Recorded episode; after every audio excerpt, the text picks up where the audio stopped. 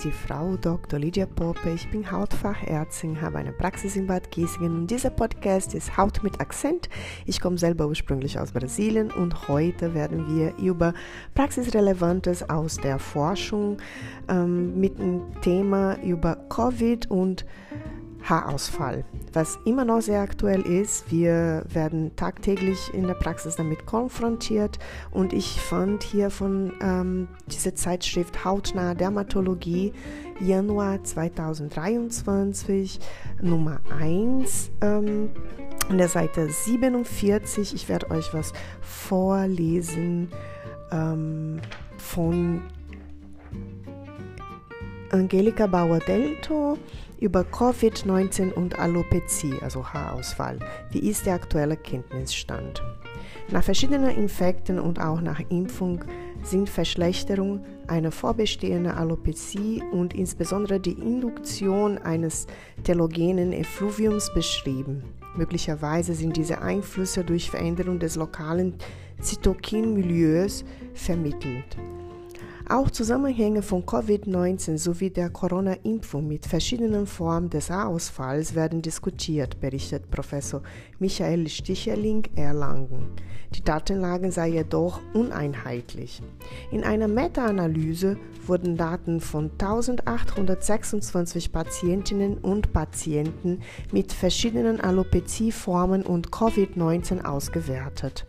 Es zeigte sich, dass ein telogenes Effluvium zu 94% neu durch Covid-19 getriggert worden war. Eine Alopecia areata hat bei 95% der Betroffenen bereits vor der SARS-CoV-2-Infektion bestanden.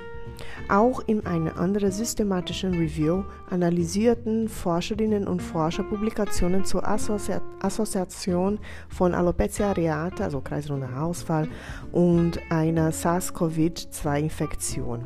Darunter waren Fallberichte, in denen es während einer bestätigten Corona-Infektion erstmals zum Auftreten einer Alopecia areata oder zu einer Exacerbation, also Verschlechterung, kam.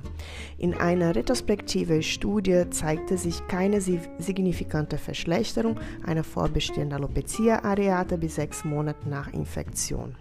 In einer ebenfalls in die Analyse einbezogenen Querschnittsuntersuchung dagegen kam es bei 44 Prozent der Betroffenen, die eine Corona-Infektion hatten, zu einer Verschlechterung oder einem Rückfall der Alopecia areata rund zwei Monate nach Infektion. In der Gruppe der Nicht-Infizierten galt dies nur für 12 Prozent. Auch im Zusammenhang einer Alopezie und einer Covid-19-Impfung sei möglich, die Evidenz sei allerdings schwach, sagte Sticheling. Vor der Impfung sollten Betroffene individuell aufgeklärt werden. Eine vorbestehende Alopecia areata sei jedoch kein Grund, nicht zu impfen.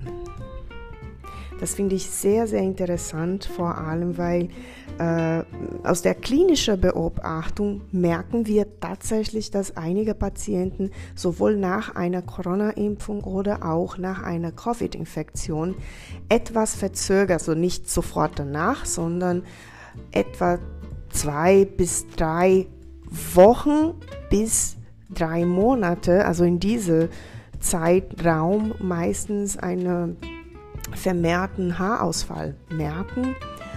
Und das finde ich sehr interessant, dass jetzt mehr oder weniger die Literatur sich damit beschäftigt, was wir in unserer Praxis immer mal beobachtet haben.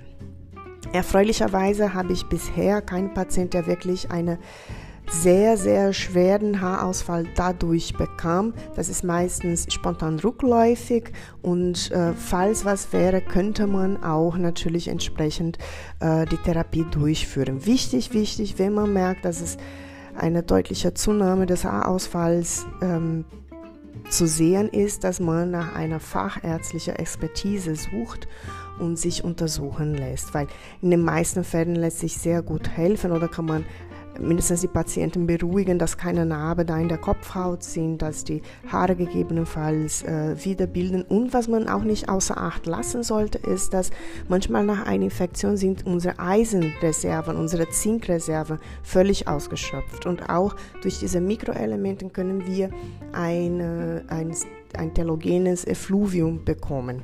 Also nicht nur Covid, sondern auch die Folgen nach einer Covid-Infektion, je nachdem, könnte auch dazu beitragen, dass man auch mit einem schweren Haarausfall nach diese ganzen äh, Ereignisse dann sich damit beschäftigen muss.